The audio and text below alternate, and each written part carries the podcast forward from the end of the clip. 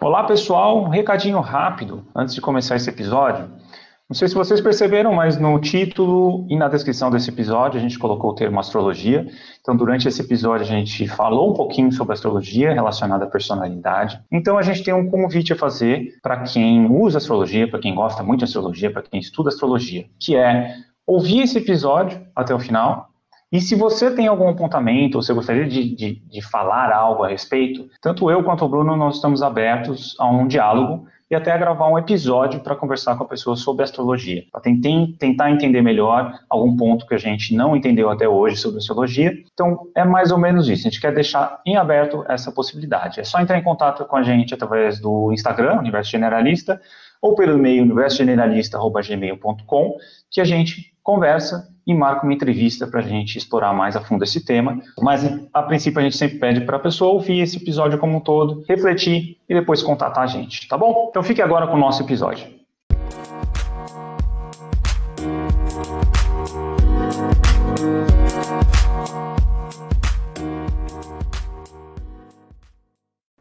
Fala galera, bem-vindos a mais um episódio do Universo Generalista. Meu nome é Caio Rux Pirandelli. Meu nome é Bruno Marcela e hoje a gente está com mais uma convidada especial, a Natália Melo de Carvalho. Bem-vinda, Natália, obrigado por aceitar nosso convite. Eu que agradeço o convite. Legal. É, vou passar brevemente o currículo da Natália.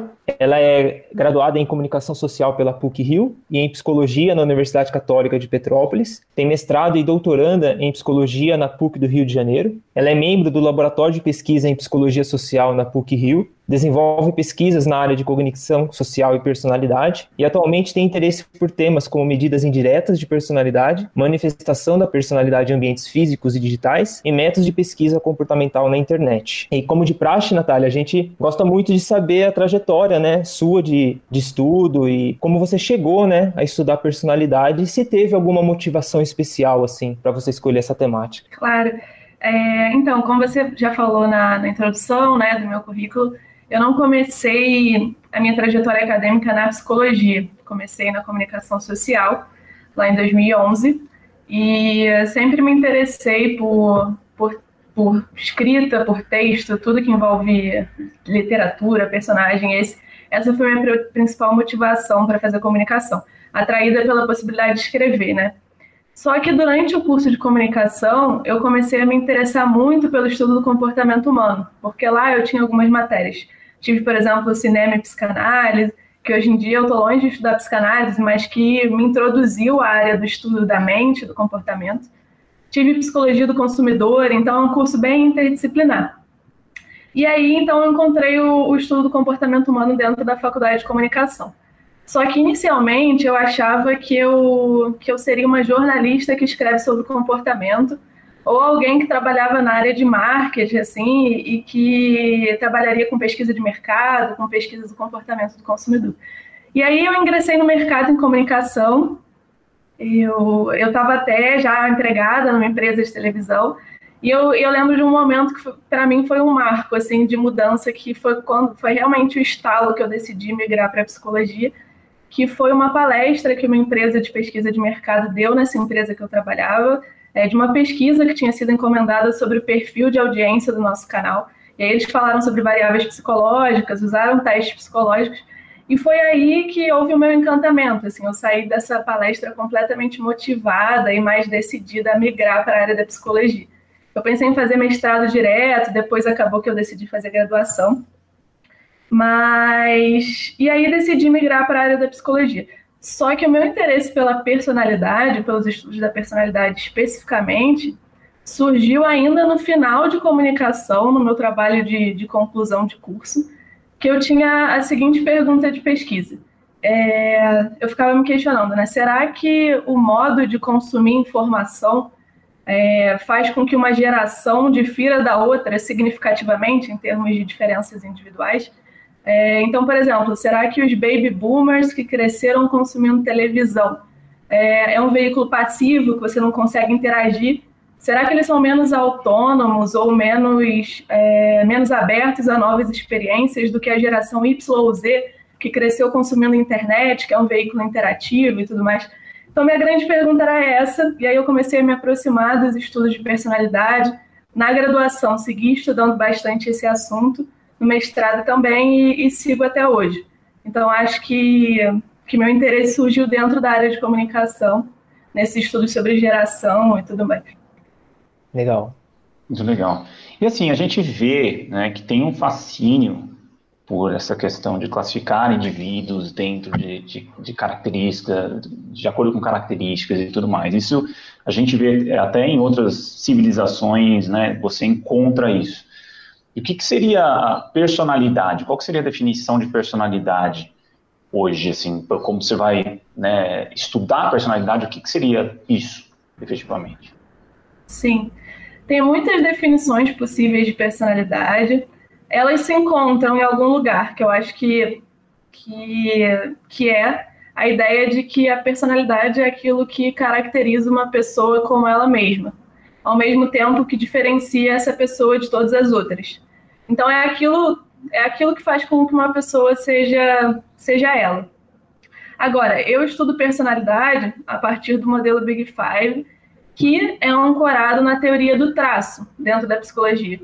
E a teoria do traço entende a personalidade como uma tendência a pensar, sentir e se comportar de determinada maneira. E, e, e que essa, essa, essa maneira de funcionamento, tanto de pensamento, quanto de sentimento, quanto de comportamento, diferencia as pessoas umas das outras. E, e tende a ser estável, tende a sofrer poucas mudanças ao longo do tempo.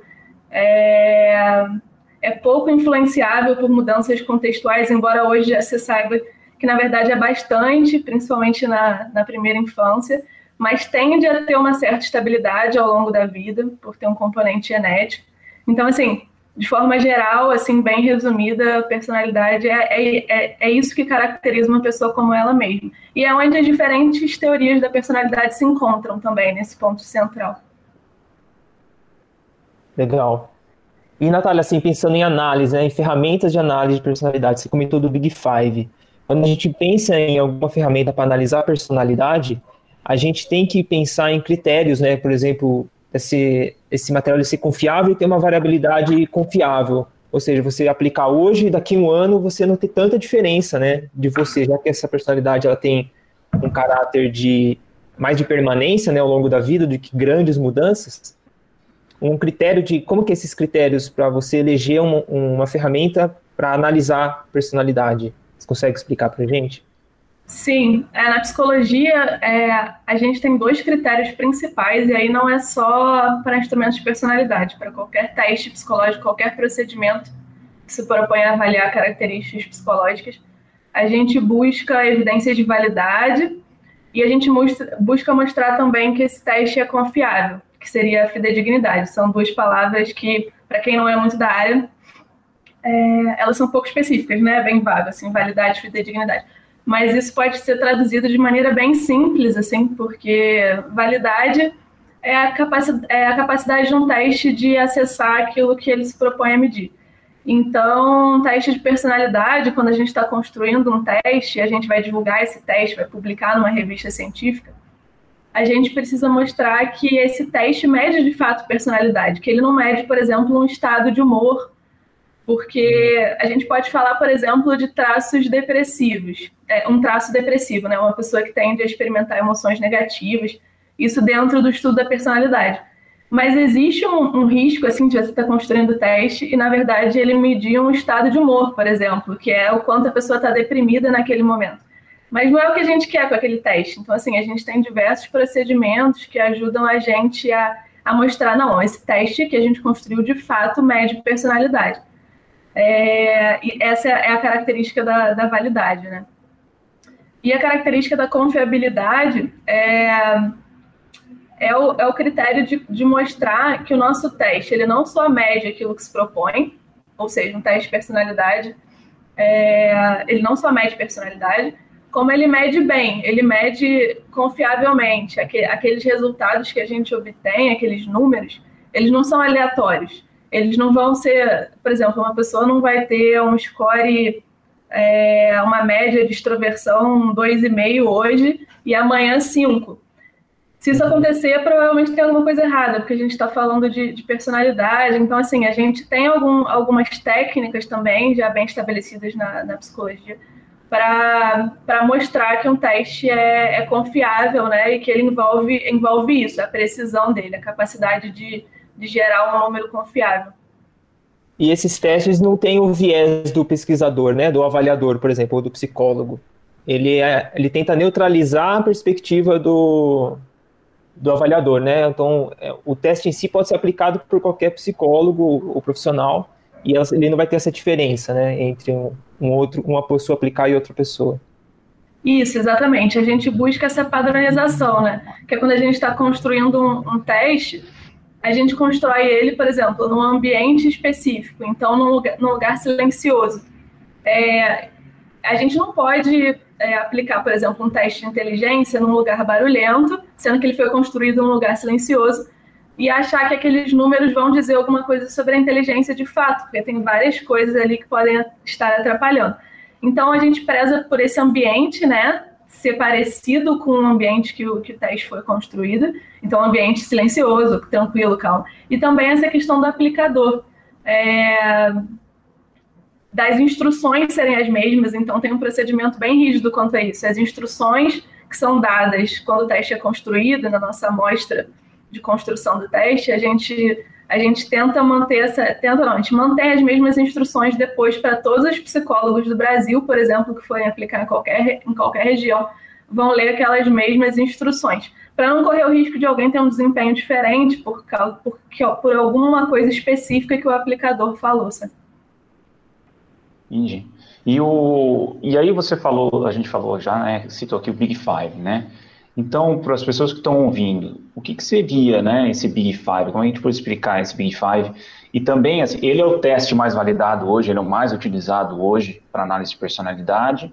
E qual foi mais ou menos o, o, o, caminho dele, né? Já foi, foi feito de modelos anteriores até chegar nele? Qual foi o processo de chegar nesse modelo? Ou se tem outros modelos que são usados também? Ou o Big Five ele é o, o mais validado hoje? Então, o modelo Big Five, a gente chama ele de modelo, isso é bem importante, porque, diferentemente de outras teorias da, da personalidade, ele não surge de uma teoria a priori, é, ele surge da linguagem natural, né? Essa é uma diferença e, e, por isso que a gente chama ele, ele de modelo, é um modelo empírico. Ele surge da linguagem natural. É, uma, uma coisa importante também é que, que assim, não existe o teste Big Five é, são vários testes no mundo, é, vários, vários testes em cada país, assim, alguns construídos especificamente para uma cultura, outros que foram adaptados, baseados nesse modelo Big Five. Então, os testes são construídos baseados nesse modelo e em outros também. Mas o, modelo Big Five, especificamente, ele surgiu dessa compreensão de que, de que os traços de personalidade podem ser identificados na língua natural. E aí esse modelo ele remete a, a Alport, por exemplo, que é um teórico importante na teoria do traço. É, foi, foi o primeiro pesquisador a, a reunir uma lista de, de tra dos que, ser, do que seriam traços de personalidade. Ele reuniu uma, uma lista bem grande de, de traços, é, porque desde lá, 1930, por aí, já existia essa, essa ideia de que, tá, tinha definição de traço, traço é essa tendência a pensar, sentir, se comportar de determinada maneira, mas além disso, a linguagem da, dos povos parece dizer alguma coisa sobre, sobre os traços. Então, o Big Five, ele bebe dessa fonte lá, é, ele, o Big Five só vai, só vai ser considerado hegemônico, como ele é hoje na psicologia, né? Ele não é, ele não é um exclusivo, assim, tipo, não é o único modelo, ele não é o único. Mas ele, ele atualmente a gente pode considerá-lo hegemônico no sentido de que a maioria das pesquisas usa, usa esse modelo. E ele parte dessa compreensão de que a gente consegue encontrar essa, esses traços de personalidade na linguagem natural porque as pessoas, ao longo da, da evolução, teriam, teriam inventado palavras para descrever traços. E por que isso? Porque teria sido uma teria sido importante ao longo da evolução as pessoas conseguirem identificar, por exemplo, que alguém era responsável ou irresponsável, que alguém era seguro ou inseguro, que alguém era, era instável emocionalmente ou estável. Justamente para a gente conseguir saber, por exemplo, em quem confiar e com quem formar alianças, é, com quem a gente podia contar, contar para trabalhar duro, com quem a gente não podia contar. Então, as pessoas, essa, essa capacidade de, de identificar os traços foi importante e os, os diferentes povos criaram palavras para descrever essas diferenças individuais. Então, o Big Five ele surge justamente dessa compreensão de que identificando essas palavras nas diferentes culturas e aplicando técnicas de redução de fatores, por exemplo, a análise fatorial, é, a gente conseguiria chegar ao, ao, às principais dimensões da personalidade humana. Não a priori, novamente, não é uma teoria, né? Não, ninguém chegou e falou assim, olha, os cinco grandes fatores parecem ser esse daqui, esses daqui por uma, uma explicação teórica. Não, vamos buscar a linguagem e aí vamos ver quais fatores surgem, emergem. E aí, em diferentes culturas, os cinco grandes fatores foram surgindo. E aí, esses cinco grandes fatores são amabilidade, que é uma tendência a, a ser empático, a ter comportamentos pró-sociais, bastante, são pessoas bastante prestativas. É, extroversão, uma tendência a ser comunicativo, ativo, falante. Conscienciosidade, uma tendência a ser disciplinado para cumprir metas neuroticismo, que é uma tendência a apresentar instabilidade emocional, emoções negativas, e abertura a experiências, que é uma tendência a buscar conhecimentos novos, a, são pessoas mais artísticas. Então, esses, em diferentes culturas chegaram a esses cinco grandes fatores. Mas existem outros modelos, em alguns lugares emergiram sete fatores. É, tem pesquisadores que, que que defendem uma estrutura de três, tem outros que defendem, inclusive, um fator geral da personalidade, que abarcariam todos esses do Big Five. Mas o, o Big Five atualmente é o que tem mais evidências é, em diferentes culturas, então tem sido mais usado. E, e é interessante assim, né? então ele tem o, os cinco grandes grupos e ele tem subgrupos também, então dentro, dentro desse, desse grande grupo você encontra subgrupos também. Sim, sim, a gente encontra subfatores que são chamados de facetas nos instrumentos, né? E, e tem um consenso maior sobre os cinco grandes fatores do que sobre esses subfatores, sobre as facetas. Porque isso depende muito dos instrumentos. Então, assim, por exemplo, no, no, na BFP, que é um instrumento, a bateria fatorial de personalidade, que é um instrumento bastante usado no Brasil. Se eu não me engano, são 17 subfatores, 17 facetas. É, o NeoPR, que é um instrumento muito usado internacionalmente, no Brasil também já tem adaptações. É, tem bem mais que isso, assim, acho que tem cinco, cinco ou seis facetas por, por fator. Então são subcaracterísticas, assim, é, por exemplo, introversão poderia ser comunicação, atividade, são subcaracterísticas que estão que dentro do dentro do fator, né? Então, por exemplo, extroversão, a gente pode ter facetas ou subfatores como depressão ou emoções negativas, que também se chama. Pode ter instabilidade emocional, insegurança. Legal. Eu sou fascinado por entender isso, né? E pensando no nosso processo evolutivo, né? Como você disse, como é presente em diferentes culturas, o quanto isso foi importante em alguns momentos ter indivíduos com mais abertura, novas experiências, outros indivíduos mais retraídos, né, mais conscienciosos. Então isso eu fico imaginando, né, nesse cenário, assim, até chegar no que é a gente hoje, né? Isso é muito fascinante. Sim, é, é muito fascinante pensar também que, que todos os traços é, têm vantagens e desvantagens entre você ser alto em uma coisa e baixo nessa coisa, né? Então, assim, uma pessoa alta, com altos níveis de neuroticismo, que a gente pensa direto que é uma característica negativa, né?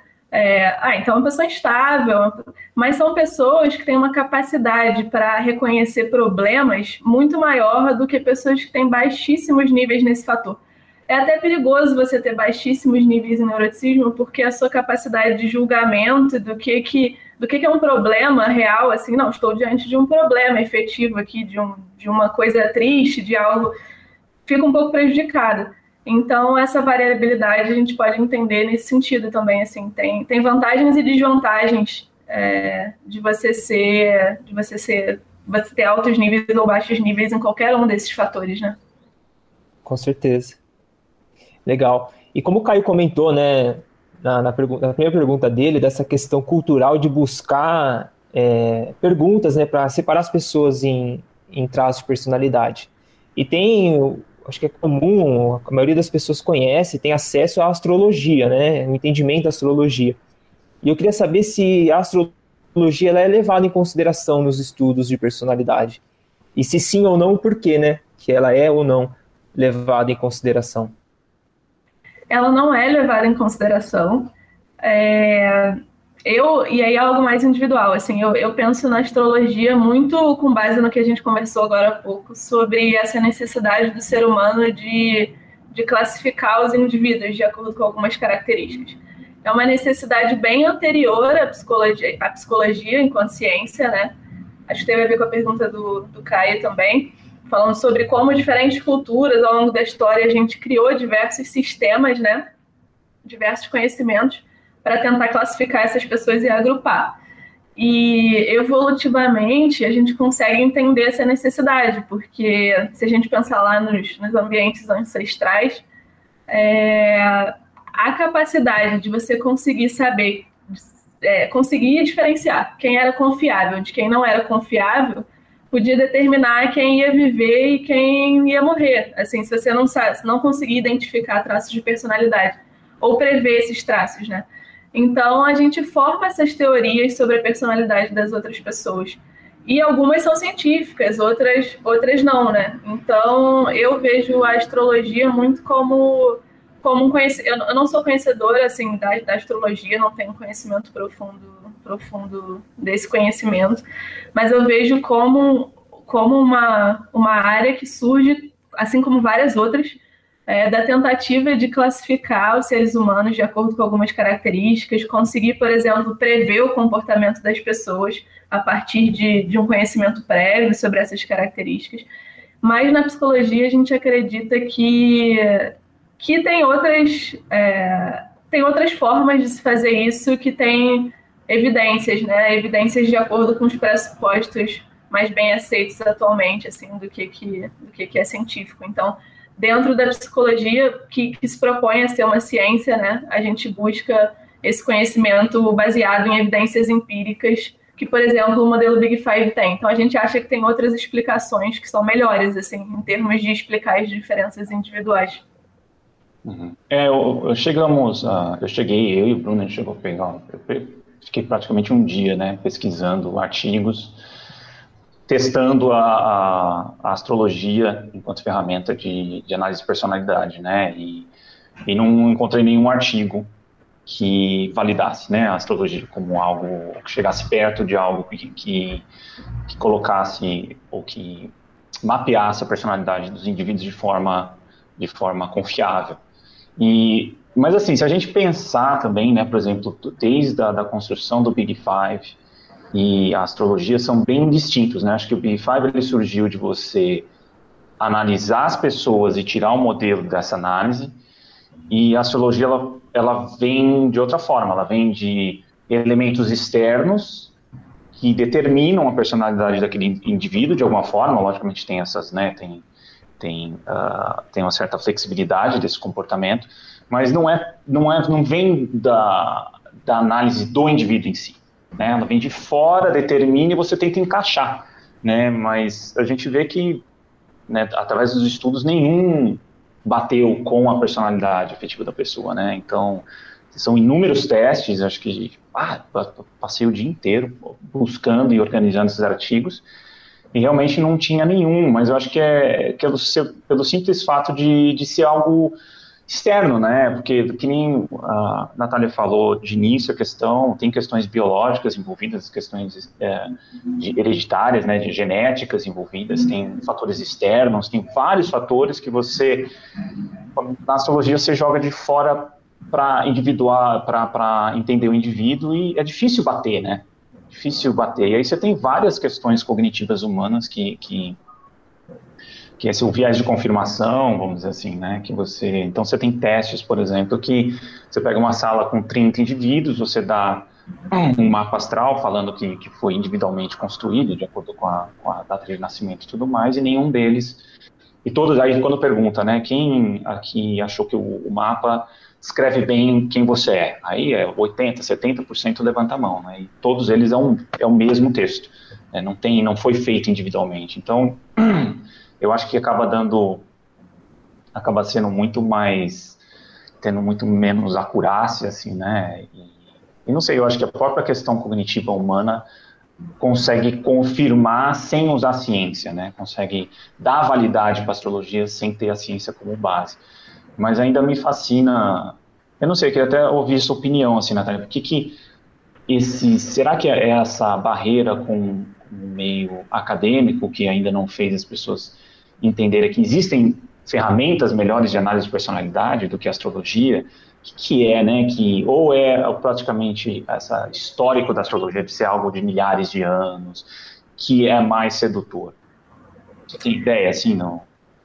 É, é, não sei. Acho que pode, pode ter um pouco a ver com essa questão da barreira. Eu acho que a psicologia ainda tem uma, uma divulgação do conhecimento que é produzido muito limitado.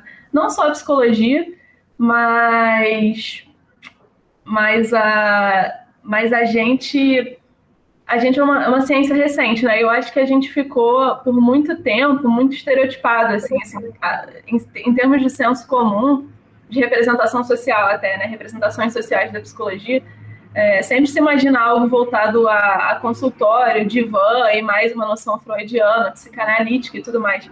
Então, eu acho que muita gente desconhece mesmo, desconhece é, esse conhecimento da psicologia e eu acho que, que, caberia mais a nós assim fazer esse processo de, de aproximação.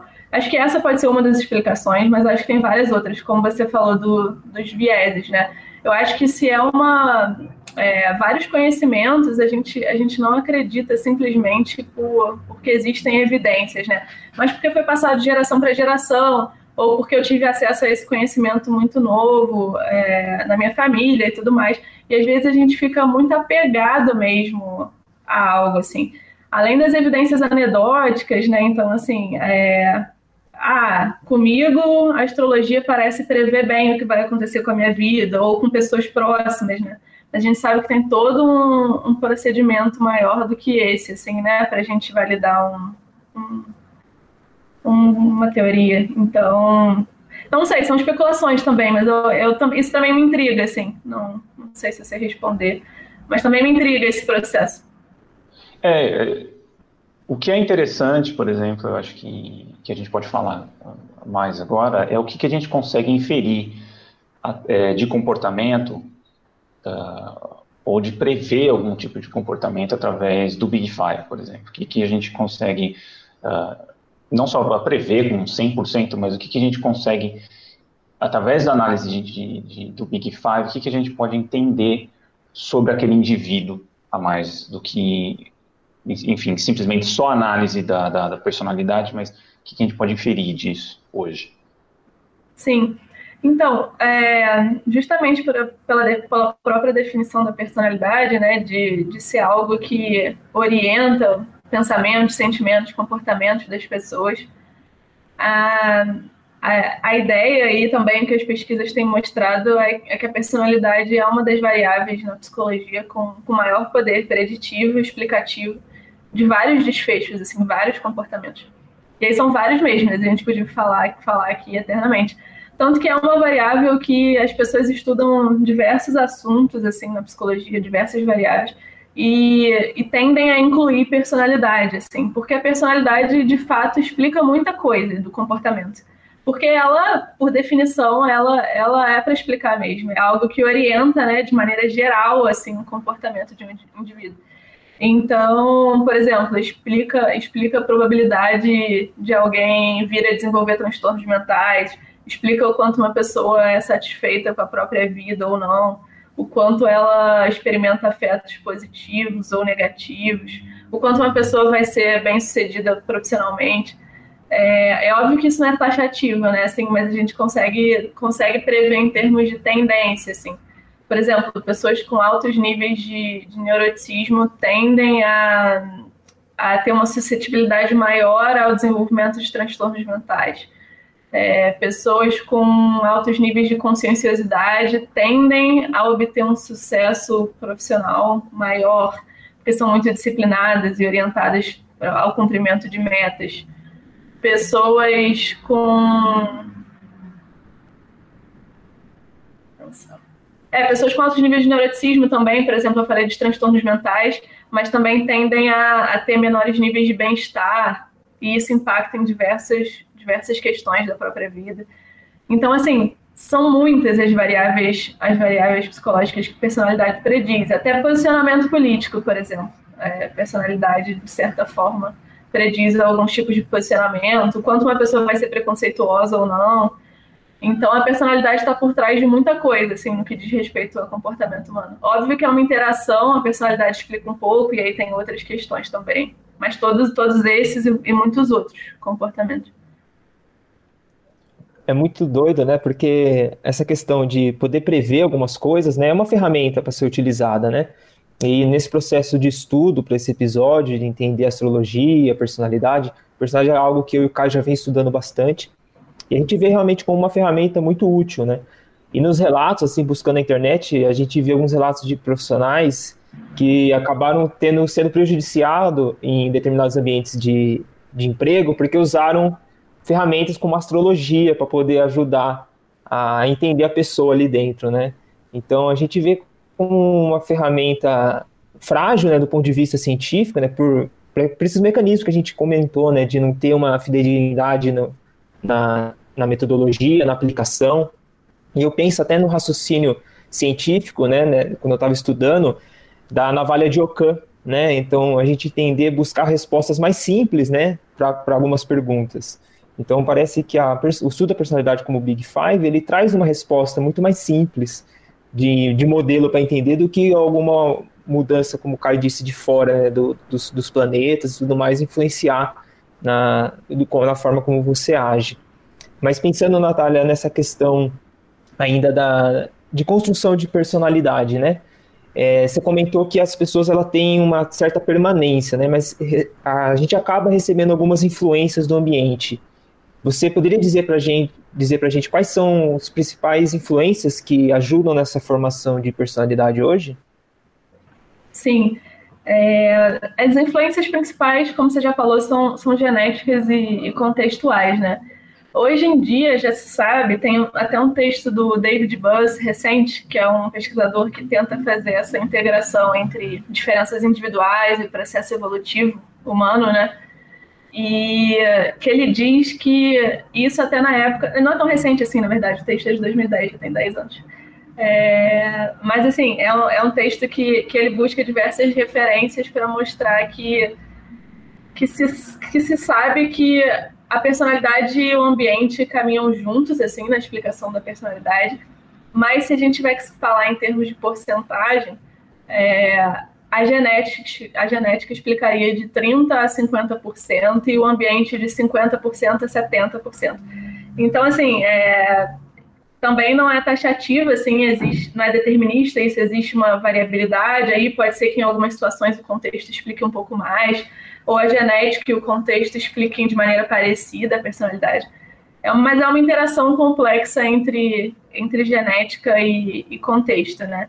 E aí as variáveis contextuais são várias, assim, se sabe, por exemplo, que, que as, as, as influências na primeira infância são bem importantes. Então, dos zero aos sete anos, assim, o que acontece nessa fase pode determinar boa parte da personalidade.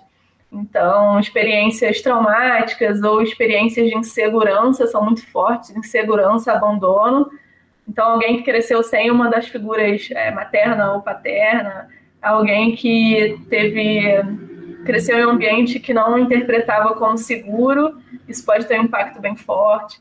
Então, essas experiências de primeira infância, além disso, a frequência de exposição a determinado estímulo, e aí é, essa frequência de exposição, ela pode ser, pode ser ao longo de toda a vida, assim, ela, ela vai ter, a, a influência dela vai ser mais forte em algumas etapas de desenvolvimento, por exemplo, nessa, nessa primeira infância.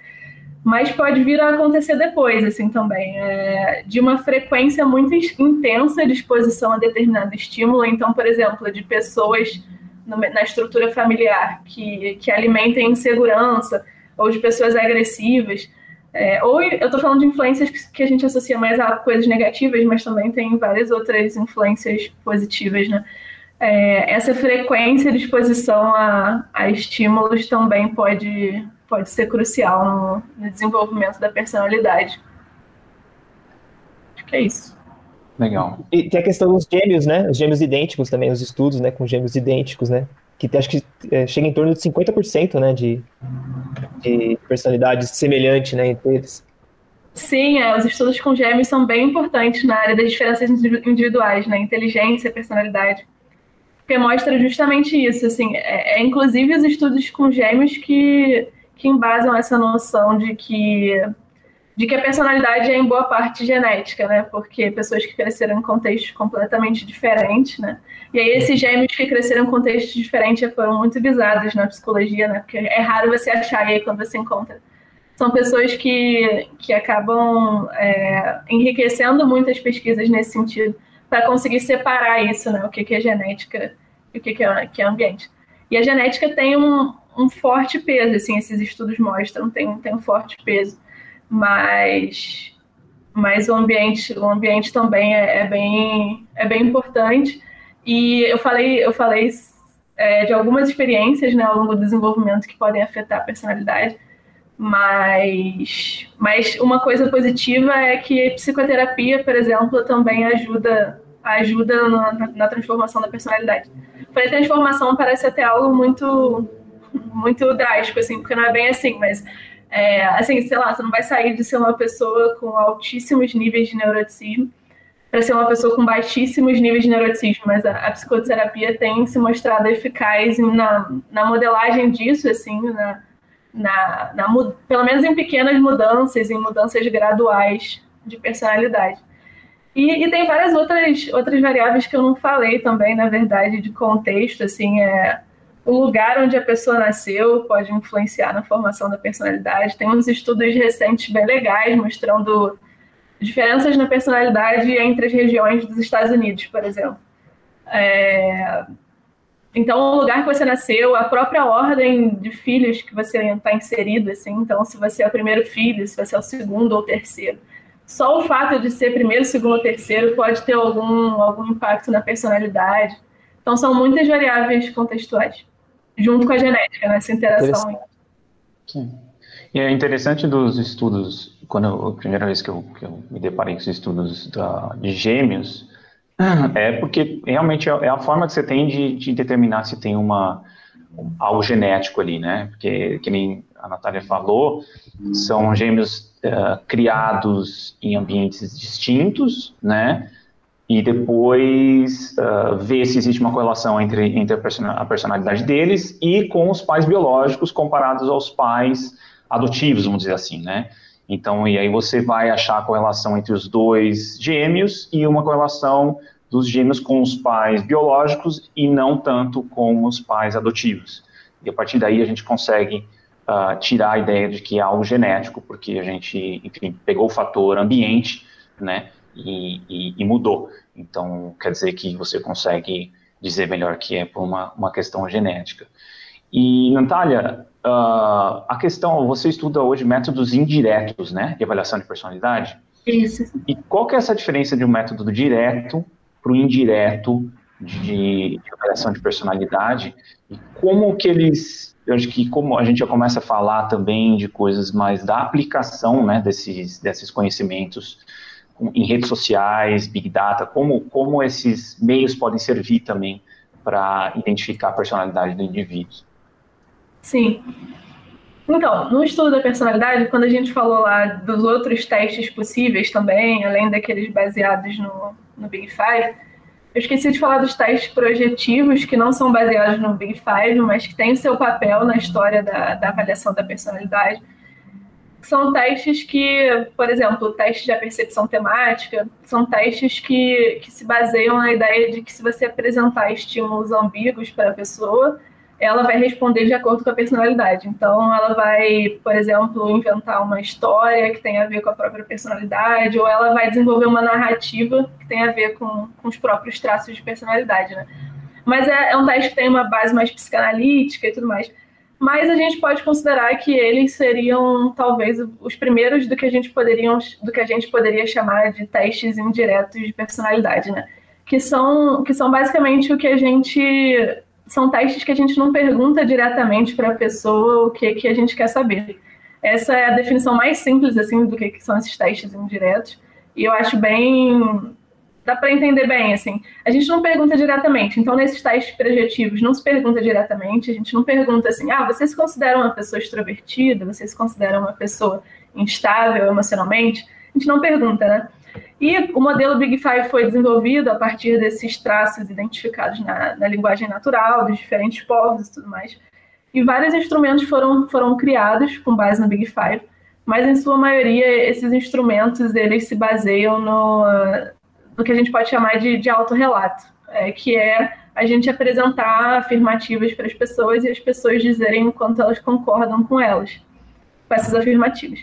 Só que o Bruno até falou sobre contextos que a gente usa de fato testes de personalidade, né? Por exemplo, numa empresa a gente vai usar um teste de personalidade.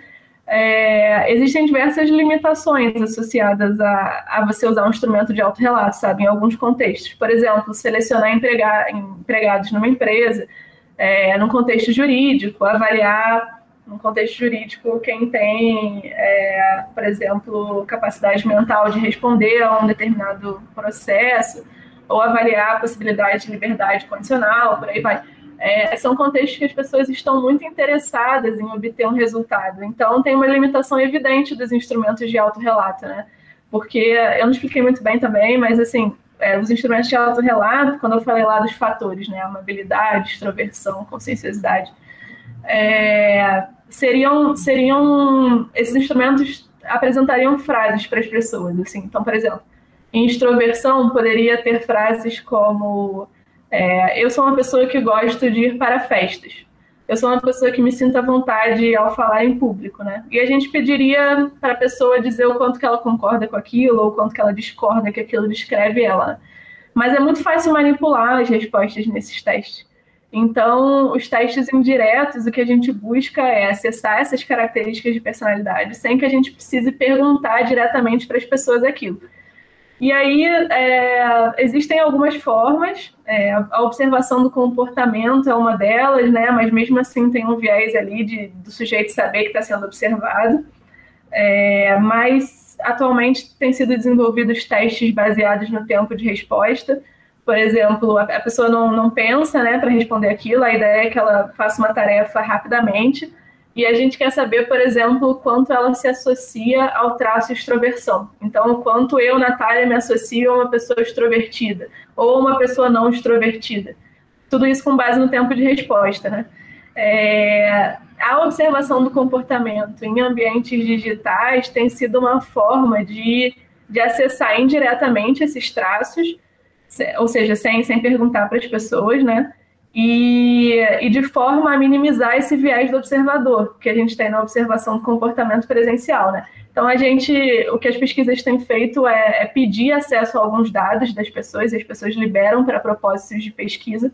Tem toda uma discussão ética envolvida nesse assunto que daria outro outro podcast, eu acho, outro programa, mas mas assim, a ideia é que as pessoas liberam esses rastros digitais e a ideia por trás é que as pessoas nas redes sociais, elas, elas manifestam o que elas pensam, o que elas sentem, elas também se comportam.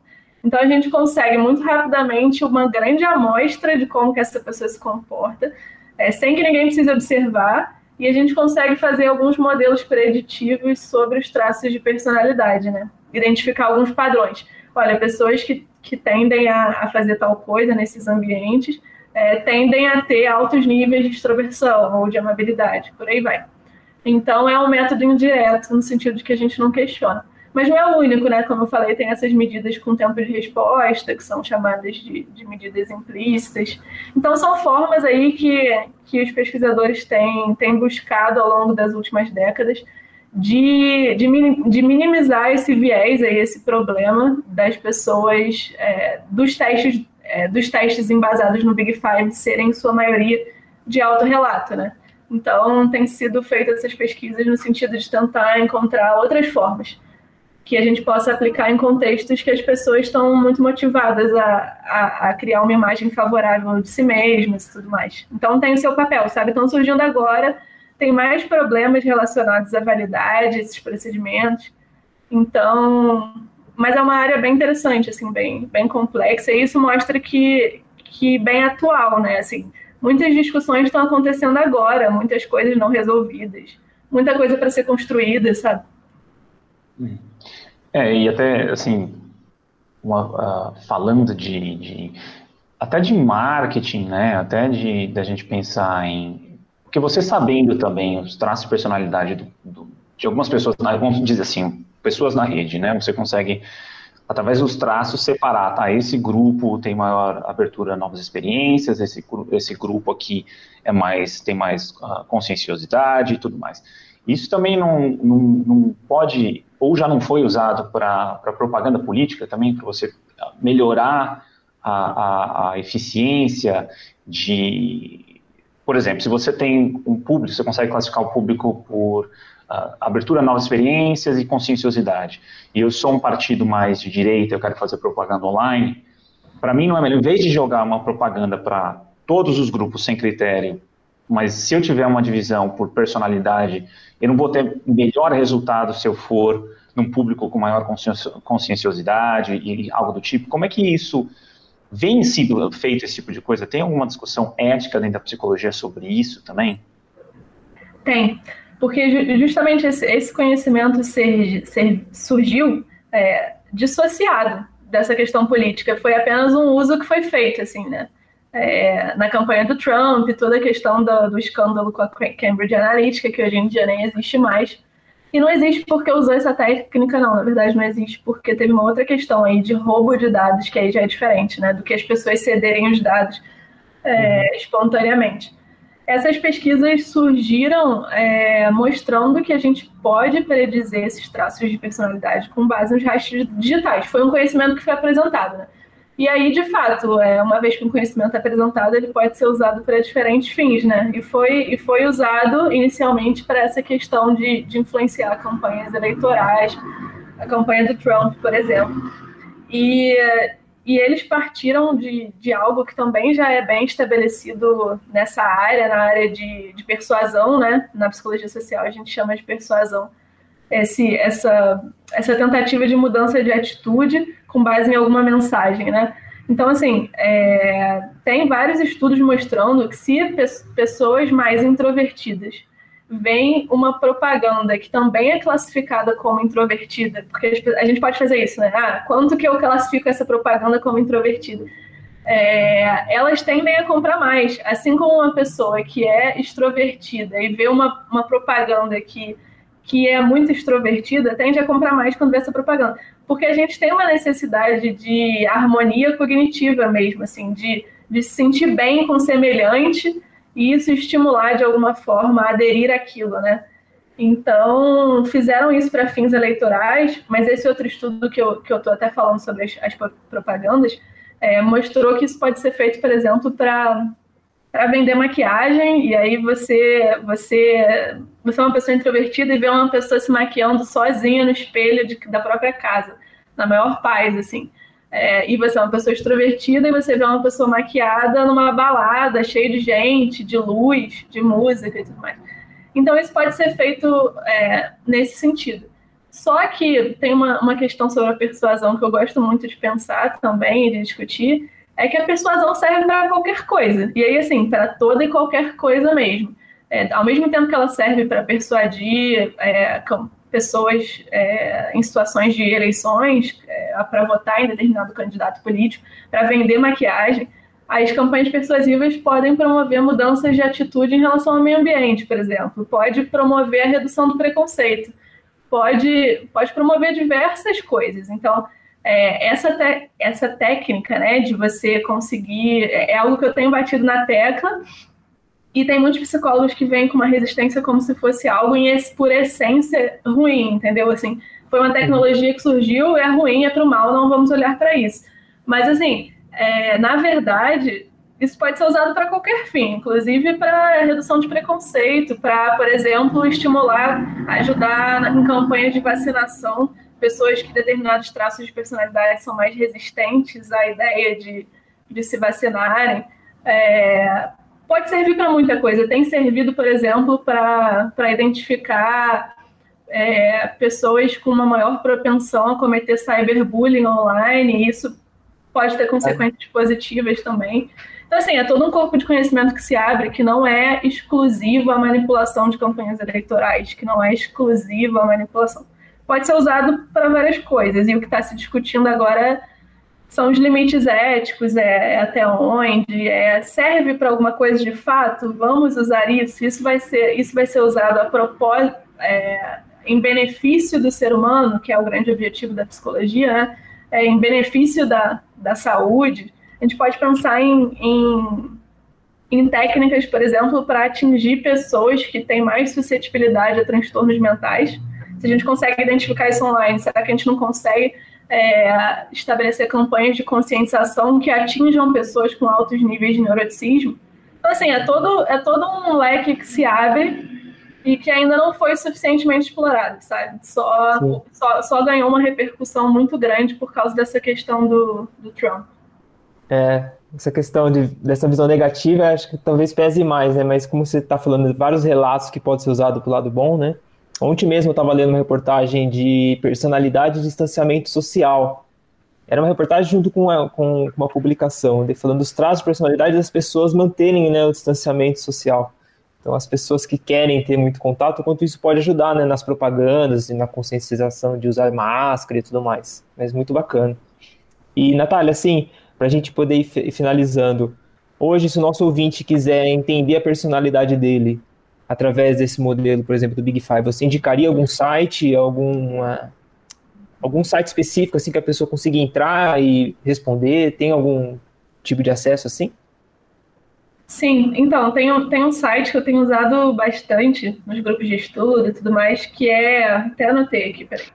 Não sei de cabeça. É, ele é www.outofservice, tudo em inglês, né? .com, barra Big Five, por extenso. É um site que foi criado pelo, pelo Oliver John e pelo Soto, são pesquisadores da área de, da personalidade, que recentemente, em 2017, eles construíram o BF2, que é um instrumento, a evolução do, do inventário da bateria de personalidade 1, né? Eles construíram dois. Tem sido muito usado, é um instrumento muito bom, com 60 itens, e nesse site as pessoas conseguem responder e ter um resultado lá na hora. A grande questão é que precisa ser pelo menos bom em inglês, de preferência, de preferência, de preferência fluente, assim, porque pode ter algum, algum viés aí, algum impacto. Porque os itens são, são em inglês. É, mas esse site, ele dá o, o resultado lá na hora para as pessoas que querem conhecer. Isso é bom. Porque no Brasil a gente tem vários instrumentos adaptados para o contexto brasileiro. A gente tem, como eu falei, a BFP, é, que é exclusivo, é privativo de psicólogos, né? Então só psicólogos uhum. podem aplicar. Ou a gente tem outros instrumentos que não são privativos de, de psicólogos, como o, a escala reduzida de personalidade, que é a Red 5, que é autoria do, do coordenador do laboratório que eu faço parte, o professor Jean Atividade e o professor Cláudio Rutz. Então é um bom instrumento também, reduzido, é bem menor do que esse BF2, mas, mas você, o que acontece, aí a pessoa interessada também pode entrar lá no site do nosso laboratório, que é l2ps.org, que tem esse instrumento lá. A questão é que a pessoa não consegue receber o resultado na hora, né? Porque não tem, não tem normas divulgadas para esse teste ainda, que seria o que a gente conseguiria, faria com que a pessoa conseguisse interpretar os resultados, né? Então, então esse, para quem conhece inglês, esse site que eu indiquei do, do Soto e do Oliver John, acho que, que é melhor para conseguir ter os resultados na hora, né? Mas para quem tiver, que, quem só quiser acesso a um instrumento, conhecer um instrumento de, de personalidade baseado no Big Five, pode entrar lá no, no site do nosso lab e aí consegue acesso a essa Red Five. Beleza, a gente põe o link na, na descrição do episódio também. Do, obviamente que a gente tem um documento com os links, aí a gente separa e deixa lá. E por último, Natália, como é que a gente, né, e os nossos ouvintes, eles podem contribuir? Tem alguma forma de contribuir com as pesquisas do seu grupo? Vocês abrem uh, pesquisas online que, que precise de, de ajuda da, da, das pessoas? Como é que tem algo do tipo? Então, é, tem um processo seletivo semestral que a gente divulga, a gente divulga é, as oportunidades né, oficiais, formais, de iniciação científica, de participação no laboratório. Então, a gente sempre divulga na, na fanpage do Lab ou no site, nesse que eu falei, l2ps.org. É, e lá no Facebook é Laboratório de Psicologia Social, de Pesquisa em Psicologia Social, L2PS.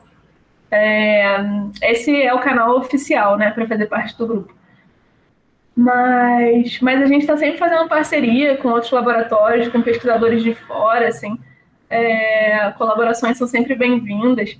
É, todos os interessados podem conversar com o professor Jean e também, ou com os mestrandos e doutorandos que estudam temas de interesse, porque a gente também tem grupos de estudos que a gente coordena, né, os doutorandos, então são grupos de estudos nossos e a gente está sempre aceitando sugestões, colaborações, parcerias com pessoas interessadas no tema, assim, é sempre, sempre bom. Até para ir para congresso e tudo mais, também é muito importante a gente ter parceria com, com outros laboratórios. Então é só entrar em contato que a gente conversa. Legal, a gente vai colocar os links na, na descrição. E, enfim, é, é, um assunto que, como a gente já falou, e o Bruno já gosta muito, eu me segurei aqui para causa do tempo, né, que, que tem um limite de tempo, mas com certeza acho que tem interesse a gente aprofundar mais nesse tema, né, porque eu acho que é, é de extremo interesse da, da população em geral, né, eu vejo tanta coisa de que as pessoas têm um interesse muito grande em personalidade, mas com ferramentas que, que eu acho que mais atrapalha do que ajuda, assim, né? Mas porque também a gente pode até voltar no, na questão do PicFab, que ele não te dá um, uma figura uh, concreta sua, assim, dizer assim, ah, você é assim, né? Que, que o que mais me irrita nesses outros, nesses testes em geral, essas coisas de personalidade, é você é assim, você é assado. Não, você tem essas características, né, que elas podem se manifestar de, de formas distintas de acordo com a situação, enfim, e que você pode realmente modular algumas delas, né, não mudar completamente, mas e aí como é que você modula algo se você não mediu da, da forma apropriada, né? Eu acho que, que que talvez essas ferramentas mais de, com, com, com embasamento científico, elas podem te direcionar uma solução, direcionar para alguma coisa que você pode né, melhorar algo em você mesmo. E muitas vezes essas ferramentas de personalidade sem embasamento científico podem só gerar confusão, né? Pode só gerar papo, gera uma, uma satisfação para você uh, se encontrar em, algum, em alguma coisa, né? Se ver em alguma coisa, mas ao mesmo tempo tem um viés também, tem muita coisa. Então acho que a ciência tem muito a, a contribuir com isso, assim. Então, foi um prazer falar contigo sobre isso. É, acho que, que essa área da, da psicologia que estuda também é, os fenômenos de maneira quantitativa e tudo mais, e algumas vezes é taxada de ser muito determinista, né? Mas se a gente vai, quando a gente vai estudando a fundo, na verdade, a gente, a gente vê que a gente trabalha em termos de tendência, né? Mas é o que você falou, assim, um, uma avaliação da personalidade não, não vai determinar, assim, o ser humano é complexo, multifacetado, indica um possível caminho, mas existem todos esses existe possibilidade de modulação, de, de mudança, tudo isso. Então, quando a gente estuda a personalidade, a gente, a gente vê isso. Acho que outra questão muito importante também que você falou, Caio, é que a gente tem, tem sorte de estar numa disciplina que é de muito interesse das pessoas, do público. As pessoas se interessam muito por psicologia. Se a gente for numa banca, a gente vê que tem um monte de revista que explora justamente os temas da psicologia, porque é de interesse geral, assim. Então, eu acho que também é, é, nosso papel, né, ir ao encontro desse, desse interesse, que já é espontâneo das pessoas. E aí é muito importante é, canais como o de vocês e essas, essas, essas oportunidades que a gente tem de falar. Então, eu agradeço o convite. Eu acho que tem um papel so, é, social super importante o canal de vocês. Bacana. Massa. E espera poder entrevistar você mais uma vez, ou pessoas também de, da, da área, para a gente explorar mais esses, esses assuntos tão fascinantes. E para mim, uh, foi um tema, a questão de personalidade, assim, pessoalmente, foi um tema que me que me trouxe uma certa sanidade, vamos dizer assim, né? Até para entender hoje a polarização que tem, a brigaiada que tem na família e tudo mais, né? A gente começa, para mim foi uma coisa que trouxe uma certa sanidade, uma entender que também tem coisas que estão fora do nosso controle, né? Que são assim, e sempre foram assim, na verdade, né? Não adianta você querer acabar com um grupo de com um tipo de personalidade no mundo porque ele teve algo positivo a oferecer, né? E pode ser que agora não, mas quando você varia de ambiente, de situações, isso parece. Né? Então, para mim é algo que, que me ajudou muito na minha vida, assim, né? É, de, de, realmente ter mais calmaria, né? Acalmar, pensar, entender, ver os limites das coisas, né? E, enfim, eu acho que é um, é um adoro essa, essa área e tenho até inveja de pessoas que trabalham realmente com isso, assim, que é... Oi, que vocês podem trabalhar também. Vamos fazer parcerias. Vamos pensar, mas é isso. Brunão, quer finalizar com alguma coisa? Não, é isso mesmo, cara, que você, quando você comentou, essa questão de estudar personalidade. É, entender a gente facilita muito, né? Você querer entender o outro, né? Então começa a cair umas, umas fichas assim. E até quando a gente gravou alguns episódios falando de comportamento, de relacionamento, né, comunicação, o quanto facilita você entender o outro através de entender esses traços né, de personalidade, os pontos positivos e negativos, né, dessa balança de, de cada papel que cada traço tem em determinados ambientes. Isso para a gente é uma, uma racionalidade, como o Caio trouxe, né, traz uma, uma sanidade mental mesmo. E, e obrigado, Natália, mais uma vez aí por participar e contribuir bastante para o nosso podcast. Eu que agradeço o convite. Muito obrigada, gente. Valeu. Falou, galera. Tchau, tchau. Valeu, tchau, tchau. Tchau.